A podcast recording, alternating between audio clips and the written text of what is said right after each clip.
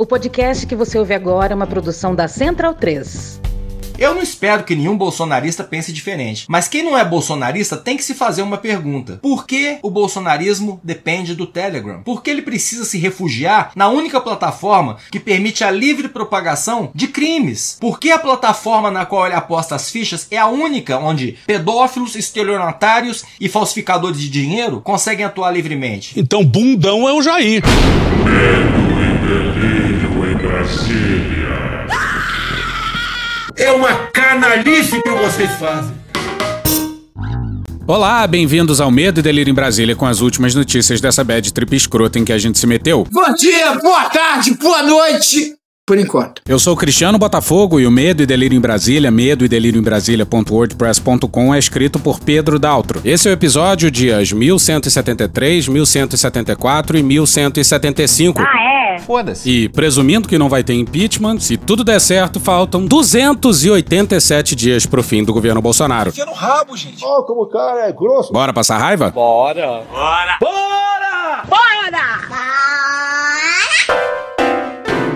Flashback. Cadê meu back?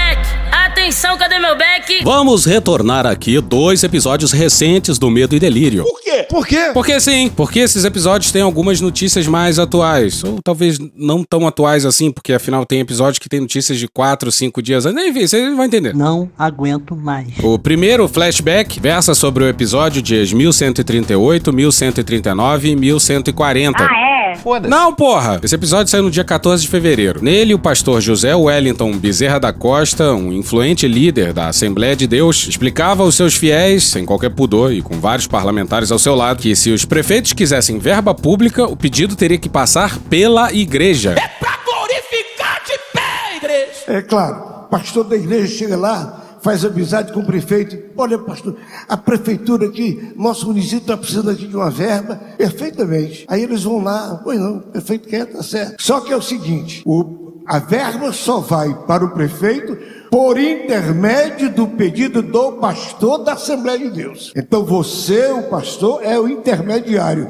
É ele que vem ao Paulo e o Paulo vai lá ao prefeito junto com ele. Por quê? Para que o prefeito respeite não só o pastor, mas a igreja que ali está. O eleitorado que ali está, irmãos, que não é do prefeito, mas são irmãos em Cristo, que estão nos apoiando para que os nossos candidatos continuem trabalhando. Então, amados, é uma coisa sempre muito interessante. Eu tenho andado com eles no interior, irmãos, e vejo a Marta diz para o prefeito: Olha, você quer dinheiro, quer, mas chame então o pastor da Assembleia de Deus, porque você só receberá a verba por intermédio de um pedido do pastor da Assembleia de Deus. Mais claro e redundante impossível. Pra caralho! Pois bem, pula pro Estadão do dia 18. E vai aqui o nosso salve pros jornalistas do Estadão. A gente volta e meia esculhamba o Estadão de vez em quando. Terrível editorialista do Estadão.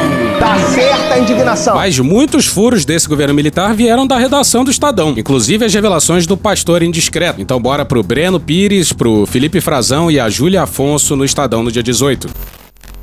O gabinete do ministro da Educação Milton Ribeiro Esse negócio de ensinar, ah, você nasceu homem, pode ser mulher. Coisa errada se aprende na rua. foi capturado por um grupo de pastores ligados a ele. Falam tanto dos meus pornôs, mas tem horas que eu vejo que a putaria tá aqui. Embora não tenham vínculos com a administração pública nem com o setor de ensino, segundo apurou o Estadão, eles formam um gabinete paralelo. cara, de novo, cara! que facilita o acesso de outras pessoas ao ministro e participam de agendas fechadas onde são discutidas as prioridades da pasta e até o uso dos recursos destinados à educação no Brasil.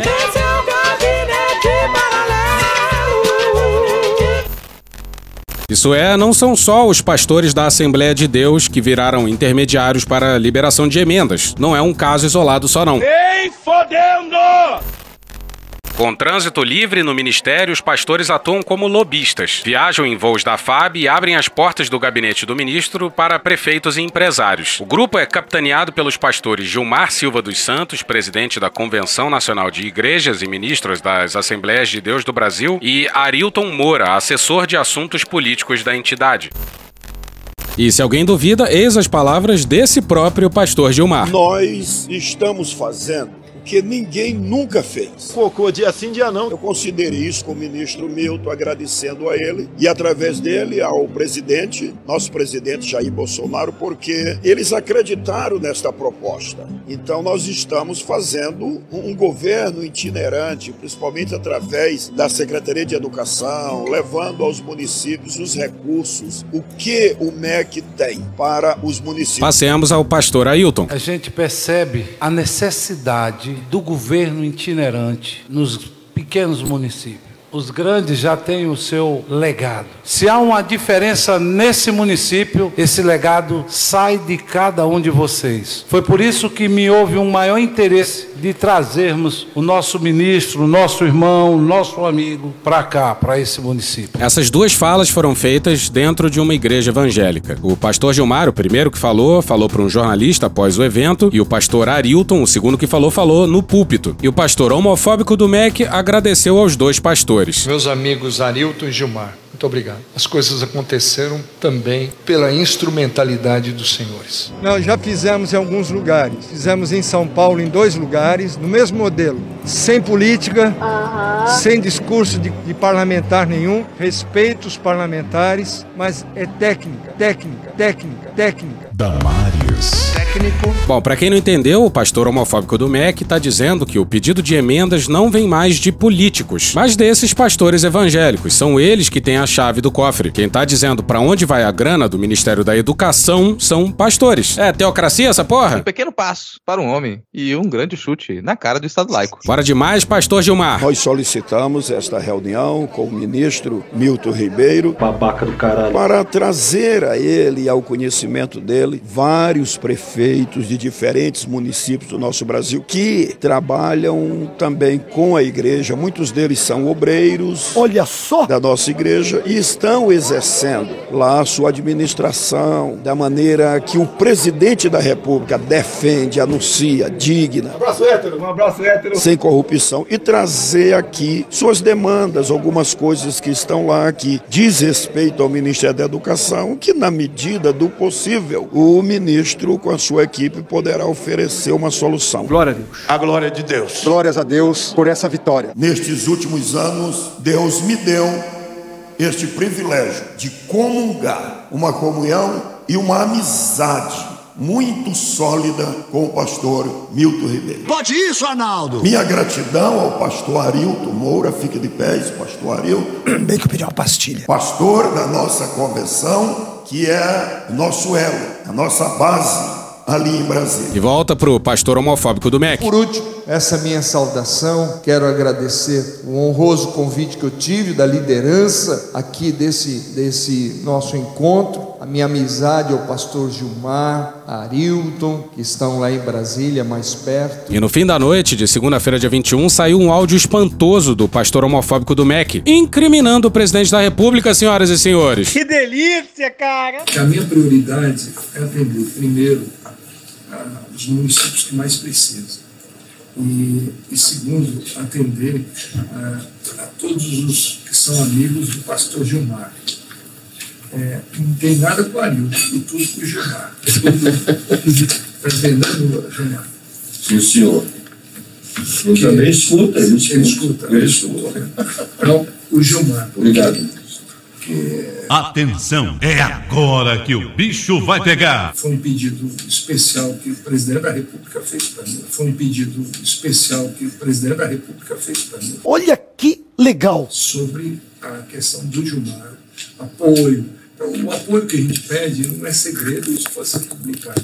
É apoio sobre construção das igrejas. Pois é, não sei se deu para entender, mas isso aí é um ministro confessando que o presidente mandou o MEC privilegiar as demandas desse tal pastor. Não é pouca merda, não. A impessoalidade que tá lá na casa do caralho mandou lembranças. Aí, por falar nela, periga o Aras dizer que suas três décadas no Ministério Público Federal lhe ensinaram que o princípio constitucional da impessoalidade é uma utopia, dado que somos humanos e cada um de nós é uma pessoa, e isso ninguém nunca poderá cercear sob pena de perdermos nossa humanidade.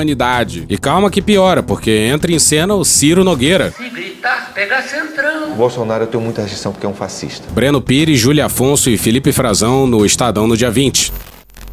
A engrenagem do maior fundo controlado pelo MEC, com orçamento de 45,6 bilhões de reais em 2022, sendo 5 bilhões em despesas discricionárias e emendas parlamentares, é movida por Marcelo Ponte, que era chefe de gabinete de Ciro no Senado antes de assumir o cargo de presidente do órgão. Não tem como não dar errado. Vai dar errado. Pois é, o maior fundo do MEC é controlado por um preposto do Ciro Nogueira. E é por isso que ele vai abraçado com o Bolsonaro até o final. Até o final! Dinheiro! Em qual outro governo ele poderia controlar tanto orçamento, não é verdade? Nenhum! Ele faz reuniões com os pastores Gilmar Santos e Arilton Moura, que atuam na intermediação entre o Ministério e prefeituras do Progressistas, numa espécie de gabinete paralelo. No manejo do dinheiro da educação, Lira e Nogueira têm passado por cima de acordos com parlamentares do bloco sobre a divisão de recursos do orçamento secreto, que turbinou as verbas do fundo. O gráfico que acompanha a matéria do Estadão com a destinação dessas verbas é espantoso. Alagoas, o estado do Lira, reina absoluto com 60 milhões de reais. O segundo colocado é São Paulo, maior estado do país, em termos populacionais de PIB, e ficou com 26 milhões, menos da metade de Alagoas. Caralho! O Piauí, de Ciro Nogueira, ficou em quarto, com 20 milhões. Por que será? Dois dos empenhos viraram pagamentos para prefeituras comandadas por correligionários de Arthur Lira. O município de Canapi, no sertão alagoano, do prefeito. E não, não tô brincando, esse é o nome dele mesmo. Vinícius, filho de Zé Hermes, do Progressistas, recebeu 5,8 milhões de reais no dia 7 de março. Esse pequeno município alagoano tem 17 mil habitantes e recebeu mais verba do que os seguintes estados: Ceará, Sergipe, Rio Grande do Norte, Amazonas, Goiás, Mato Grosso, Mato Grosso do Sul, Espírito Santo, Rondônia, Acre e Distrito Federal. Puta que pariu! Até o pai de Lira vai receber recursos. Putaria! Benedito de Lira, ex-senador, comanda o município de Barra de São Miguel, que já teve o empenho, mas ainda não o pagamento, de R$ 1.231.162,55.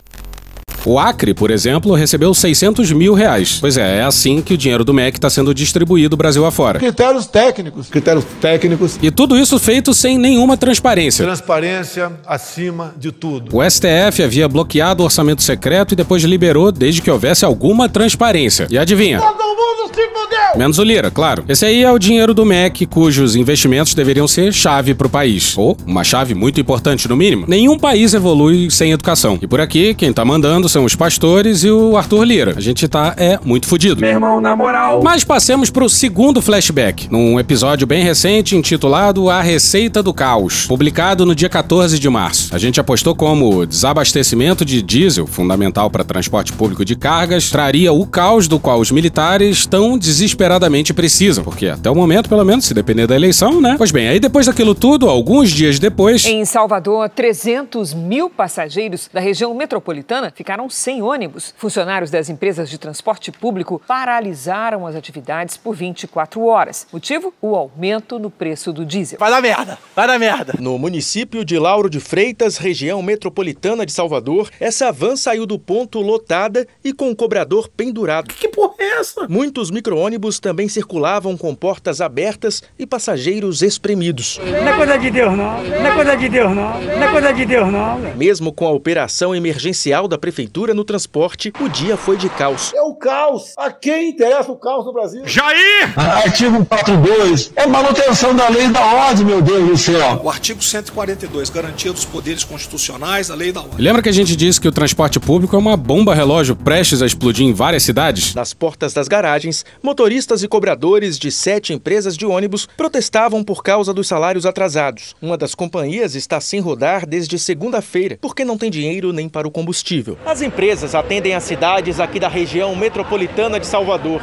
e a paralisação deixou mais de 300 mil pessoas sem transporte público. As companhias já se queixavam de prejuízo por causa da queda no número de passageiros durante a pandemia. Agora, o aumento no preço do diesel agravou ainda mais a crise. Segundo a Associação Nacional das Empresas de Transportes Públicos, os reajustes nos combustíveis já aumentaram os custos em quase 11% só este ano.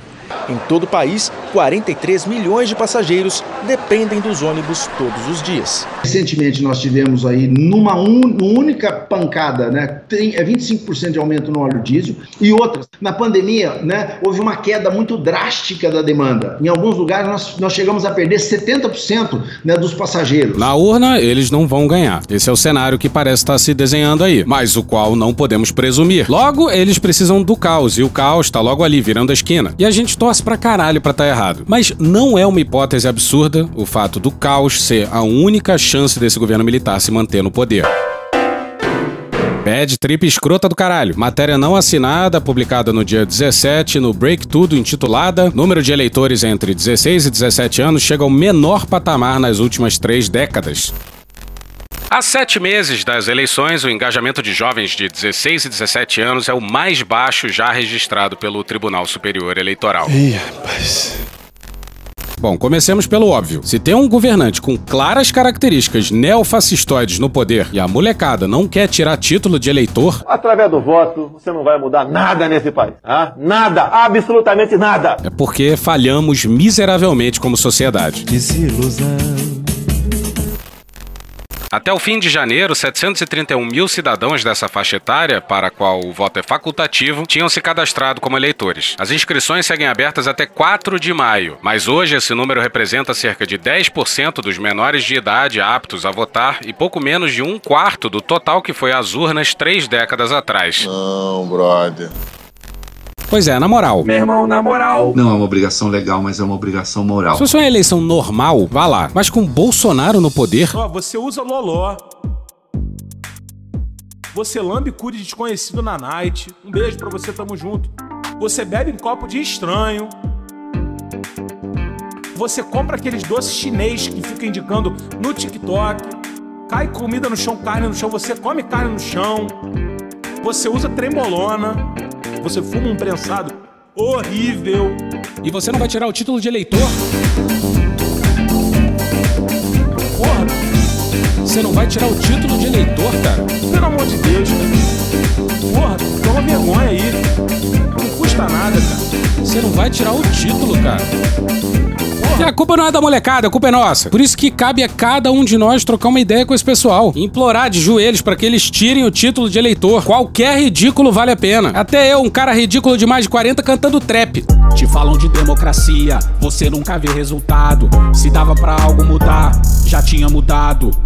Tu acha que não manda nada, tu fica com a cara magoada. Acha que tudo é piada, tudo que falaram é conto de fada. De dois em dois anos vem a nossa chance de mexer um pouco e influenciar. Não dá pra perder o momento de dizer o que a gente pensa. Tu sabe, tu pode tão pouco e o pouco que tem não vai desperdiçar.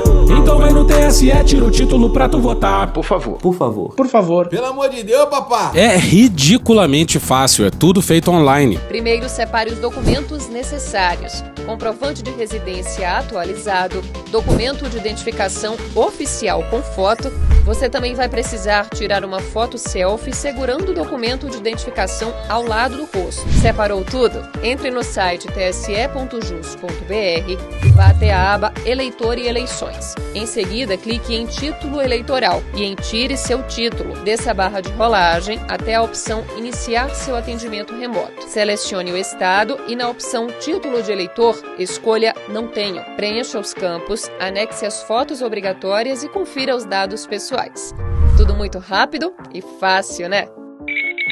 Pô, gente, é ridículo. É mais ridículo, só que de fácil do que eu cantando trap. Aí o prazo acaba dia 4 de maio, é daqui a pouco já. Sabe aquele primo, aquela prima de 16, 17 anos, ou que vai ter 16 anos antes da eleição? Aquele filho daquele vizinho. Esse pessoal aí que você tem que trocar uma ideia. E aí vai aí uma dica: se esse pessoal não quer nem votar, é porque a desilusão não se restringe só ao Bolsonaro. Nossa democracia podia ser muito mais participativa? Podia, claro. Isso não significa que no pouco que a gente pode participar, a gente não vai participar. Empodera o garoto e a menina. Esse é o verdadeiro rito de passagem pra vida adulta. Diz aí, Peppa. Eu gosto disso. É muito adulto. Isso mesmo, votar é muito adulto. Moleque, tu vai tirar muito mais onda falando que votou do que esse bigodinho ridículo que tu tá aí, porra. Eu sei, eu já estive lá. E aí, se você que tá tentando influenciar essa galera a votar, conseguir nesse processo aí, convencer eles a votar contra o Bolsonaro também, é muito bom, hein?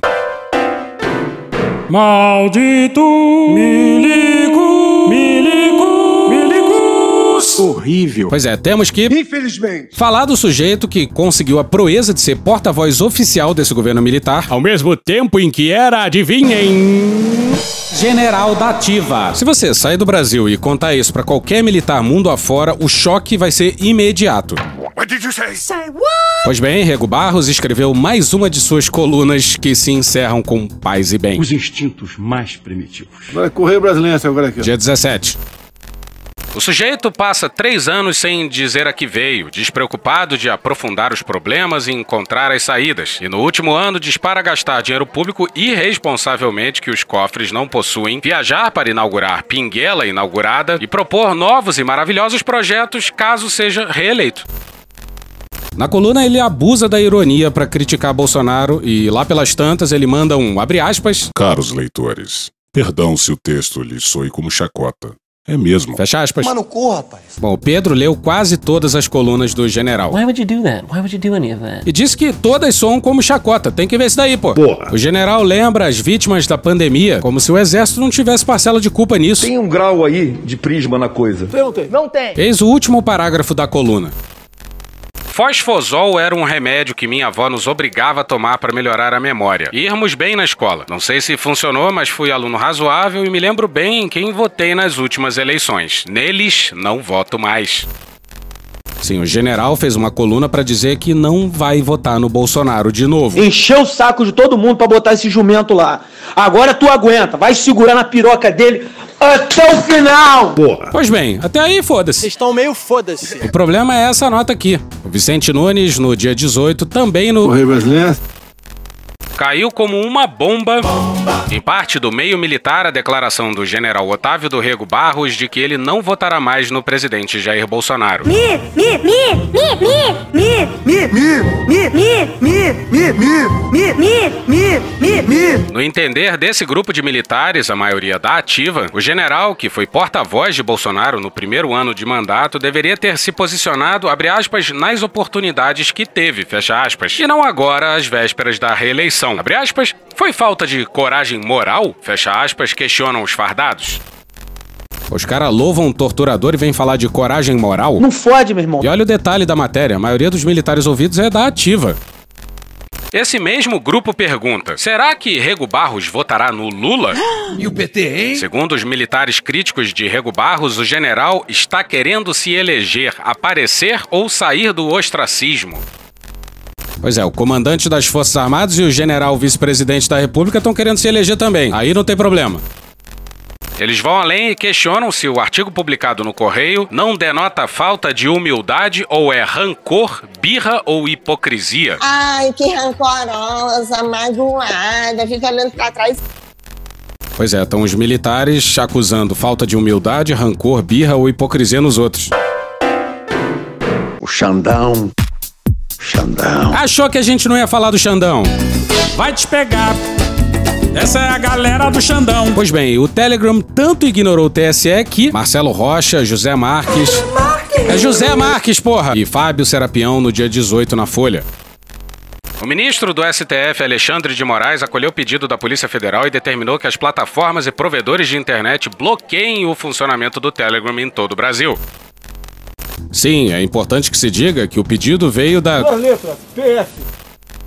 A decisão, que veio a público nesta sexta-feira, dia 18, estipula multa diária de 100 mil reais caso as empresas deixem de adotar as providências necessárias para suspender a utilização do serviço de mensagens. Foi fixada em 500 mil reais a multa diária se os responsáveis pelo aplicativo não cumprirem ordens anteriores do próprio magistrado no inquérito das fake news, incluindo a retirada do ar de publicações do presidente Jair Bolsonaro, do PL. Ah, o Centrão. Votaram num cara do Centrão. Com informações falsas sobre as urnas eletrônicas. É possível que em algum tempo haja uma decisão do tipo dessa completamente descabida e arbitrária. Mas nesse caso aí, o Xandão estava certo. O Telegram clamou por uma enquadrada. O ministro do STF disse que, abre aspas, o desrespeito à legislação brasileira e o reiterado descumprimento de inúmeras decisões judiciais pelo Telegram, empresa que opera no território brasileiro sem indicar seu representante, inclusive emanadas do Supremo Tribunal Federal, é circunstância completamente incompatível com a ordem constitucional vigente, além de contrariar expressamente dispositivo legal. Fecha aspas. E olha o caô que o Bolsonaro mandou. Deixo claro que 70 milhões de pessoas usam o Telegram no Brasil. Para fazer negócio. É droga. Se comunicar com a família. É mentira. Fica só no celular, menino, só no WhatsApp, menino. para lazer. Punheta, punheta, punheta. A depravação sexual, ela mata neurônios. E, uma parte considerável, considerável, considerável, fazer o contato hospital-paciente. Caralho! Paciente-médico. É impossível, é impossível. Olha as consequências da decisão monocrática de um ministro do Supremo Tribunal Federal. É inadmissível uma decisão dessa natureza, porque não conseguiu atingir duas ou três pessoas que na cabeça dele deveria ser banida no Telegram. Dá nome aos bois! Ele atinge 70 milhões de pessoas, podendo inclusive, a partir do banimento, causar óbitos no Brasil por falta de um contato paciente médico. Não mete essa! Puta que pariu, hein? Imagina você estar na sua casa, o seu pai idoso começa a passar mal, você vai entrar em contato com o médico pelo quê? Pelo Telegram, lógico. E se ele estiver fora do ar, o que você faz? Nada, óbvio. E por algum motivo o ministro da Justiça resolveu se meter. Abre aspas. Milhões de brasileiros sendo prejudicados repetidamente por uma decisão monocrática. Fecha aspas, afirmou Torres horas após a divulgação da decisão de Moraes. Abre aspas. Já determinei a diversos setores do Ministério da Justiça que estudem imediatamente uma solução para restabelecer ao povo o direito de usar a rede social que bem entenderem. Fecha aspas. Ele disse isso mesmo? Aí o que? O CEO do Telegram mandou um foi mal, tava doidão? Foi mal, tava doidão aqui não, seu arrombado. O fundador do Telegram, Pavel Durov, Cala a boca, meu irmão. pediu desculpas ao STF horas após a decisão e disse em seu canal que um problema técnico Técnico, técnico. impediu a plataforma de receber notificações judiciais no Brasil. Mentira! Ele fez um apelo ao STF para que reconsidere o bloqueio do serviço e prometeu instalar representação no país. Abre aspas. Seu Rolando Lero! Peço ao tribunal que considere adiar sua decisão por alguns dias a seu critério para nos permitir remediar a situação, nomeando um representante no Brasil e criando uma estrutura para reagir de forma rápida a futuras questões urgentes como essa. Fecha aspas, disse Durov. Nem vem quem não tem. Ele atribuiu a falha de comunicação a, abre aspas, um problema com e-mails entre os endereços corporativos do Telegram.org e o Supremo Tribunal Federal do Brasil. Fode, porra! Em nome da nossa equipe, peço desculpas ao Supremo Tribunal Federal por nossa negligência, fecha aspas, afirmou Durov. É sério isso? Abre aspas, definitivamente poderíamos ter feito um trabalho melhor, fecha aspas. Que merda. Que merda, hein? Que merda, hein, gente? Que merda. Foi mais ou menos o que aconteceu na Alemanha. Depois de tomar um aperto, o Telegram seguiu decisões da justiça alemã. E aí foi a vez do Moraes mexer suas peças. Vinícius Sassini na Folha no dia 19. O ministro Alexandre de Moraes determinou que o Telegram cumpra em 24 horas uma ordem judicial do próprio STF que vinha sendo descumprida pela empresa de aplicativo de mensagens. A nova decisão de Moraes, que já determinou a suspensão do Telegram no país, foi adotada nesse sábado, dia 19. O ministro do STF procedeu à imediata intimação da empresa por um e-mail indicado pelo empreendimento. A intimação ocorreu às 16 horas e 44 minutos desse sábado. O entendimento de Moraes é que houve um reestabelecimento de contato com o Telegram depois do descumprimento de decisões judiciais. Uma das exigências era apagar a mensagem de um grupo intitulado Jair Bolsonaro Brasil 2030. E acredite, esse é o canal pessoal do Bolsonaro, não é coisa de fã não. Sim, 2030. Doideira! Vai ver, Bolsonaro jurava que seria reeleito e seria sucedido por um dos filhos. Não dá pra continuar, tá passando mal. E o Telegram foi lá e apagou algumas mensagens para desespero do Bolsonaro. Vejamos as cenas do próximo capítulo. Duas letras. Já desses, Bolsonaro indicou o novo diretor-geral da PF. É Polícia Federal. Ô, cara! E a mudança não se deu porque o antigo diretor comprou apartamento milionário em Miami sem ter renda para isso. Me chama de corrupto, porra! Pois bem, o novo diretor assumiu e já foi logo mudando o delegado responsável por investigar políticos. Surprise, motherfucker. Eu não vou esperar fuder minha família toda. Lauro Jardim no Globo no dia 17. Duas semanas depois de assumir a direção da PF, Márcio Nunes começa a mudar o órgão em um dos seus postos mais sensíveis. Nunes acaba de mexer no comando da Diretoria de Combate ao Crime Organizado e à Corrupção da PF. Por que será? O delegado Luiz Flávio Zampronha, há 11 meses no cargo, será substituído por Caio Pelim. Caberá agora ao paulista Pelim, de 42 anos, tocar a equipe responsável pelos inquéritos que investigam Jair Bolsonaro, assim como outros políticos. Entre as investigações, aquela derivada das acusações feitas por Sérgio Moro a respeito de interferência do presidente no comando da PF. E pra quem não sabe de onde veio a vírgula do duas letras, PF, a Polícia Federal, vem na esteira da divulgação da reunião ministerial lá de abril de 2020, ligada justamente a essa denúncia contra Bolsonaro. Bolsonaro disse que não tinha falado Polícia Federal na reunião ministerial, que tinha dito PF, o que é um ridículo, né? Vai ser o quê? Prato feito? Ou pau fino? Tudo na bunda, tudo. Um catéter fininho. E olha só, tá tudo dominado. Bela Megali no dia 17 no Globo. Para delegados, as sucessivas trocas em postos de comando da Polícia Federal no governo Bolsonaro geraram um apagão de investigações, especialmente de combate a crimes de colarinho branco. Eu acabei com a Lava Jato, porque não tem mais corrupção no governo. Investigadores ouvidos pela coluna afirmam que os profissionais mais experientes em conduzir os inquéritos dessa área, especialmente na Lava Jato, foram escanteados ou punidos. A avaliação é que nos postos de comando da PF, hoje só há espaço para ascender quem tem perfil burocrático com mais experiência nos gabinetes do que nas operações em campo. Em paralelo, delegados apontam para uma mudança no foco de investigações desde o início do governo Bolsonaro em 2019. As operações de combate à corrupção deram espaço a outras que não colocam a PF em rota de colisão com o governo, como o combate ao tráfico de drogas. E por isso que Bolsonaro diz que não tem corrupção no governo dele. Estamos terminando 2019 sem qualquer denúncia de corrupção. Zero no cante a corrupção. Nós estamos combatendo a corrupção. Não tem corrupção no meu governo, não tem corrupção. Estamos com dois anos e meio sem uma mácula sequer sobre corrupção. Nós pusemos em prática o efetivo combate à corrupção. Estamos há dois anos e oito meses sem qualquer caso concreto de corrupção. Um ano e dois meses, praticamente, zero no cante a corrupção.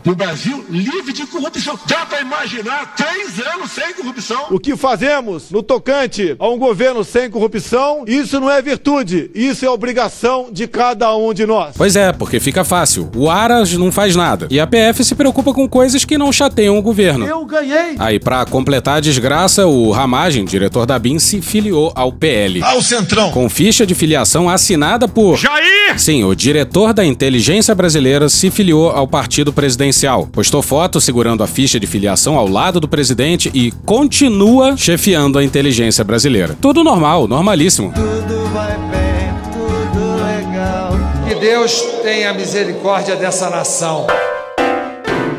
E hoje ficamos por aqui. Veja mais, muito mais em medo o blog escrito por Pedro Daltro. Esse episódios ou áudios de Fala MR do Maurício Ricardo, programa do Datena, Wade Petrópolis ou Gil Brother, Hermes e Renato, Carla Bora, Choque de Cultura, MC Pikachu, Estadão, Leandro Rassum, Cine Trash, Poder 360, TV Senado, Gilberto Gil, Tony Ig, Viceton, Midcast, Folha de São Paulo, Dudu Vulgo Jorge, De Olho nos Ruralistas, Cartoon Network, Dom e Juan, Gustavo Mendes, Jornal da Record, Diogo Defante, Casimiro, Rede Globo, Paulinho da Viola, Porta dos Fundos, Rádio Band News FM, Notas Taquigráficas do Senado, Vitor Camejo, Júlio Ponce, Justiça Eleitoral, Peppa Pig, TV Justiça, UOL, Opaío, John Tron, Braga Boys, T de Magalhães, Meteoro Brasil, Chacabum, Michael Jackson, TV Brasil, Biquíni Cavadão, Grupo Revelação, Cauê Moura, Amada Foca, Bonitinha Mais Ordinária, Wilson Simonal, Rádio Margarida, John Tron, Programa Cadeia, Catiuxa Canoro, Falha de Cobertura, Dexter, Costinha, Metrópolis, BBC News Brasil, Planalto, Band Jornalismo, Gonzaguinha, TV Câmara, Conversas Cruzadas, My News, Regina Roca, Globo News, Band News, Podcast Panorama CBN e The Office. Thank you! Contribua com a nossa campanha de financiamento coletivo. É só procurar por Medo e Delírio em Brasília no PicPay ou ir no apoia.se barra Medo e Delírio. Porra, doação ao caralho, porra. Não tem nem dinheiro pra me comprar um jogo de videogame, moro, cara? Pingando um capilé lá, vocês ajudam a gente a manter essa bagunça aqui. Assine o nosso feed no seu agregador de podcast favorito e escreve pra gente no Twitter. A gente joga coisa também no Instagram e no YouTube. E o nosso Faz Tudo Bernardo coloca também muita coisa no Cortes Medo e Delírio no Telegram. E agora a gente também tem uma loja, loja.medoedelirioembrasilha.com.br. Eu sou Cristiano Botafogo, um grande abraço e até a próxima. Bora passar a raiva junto? Bora!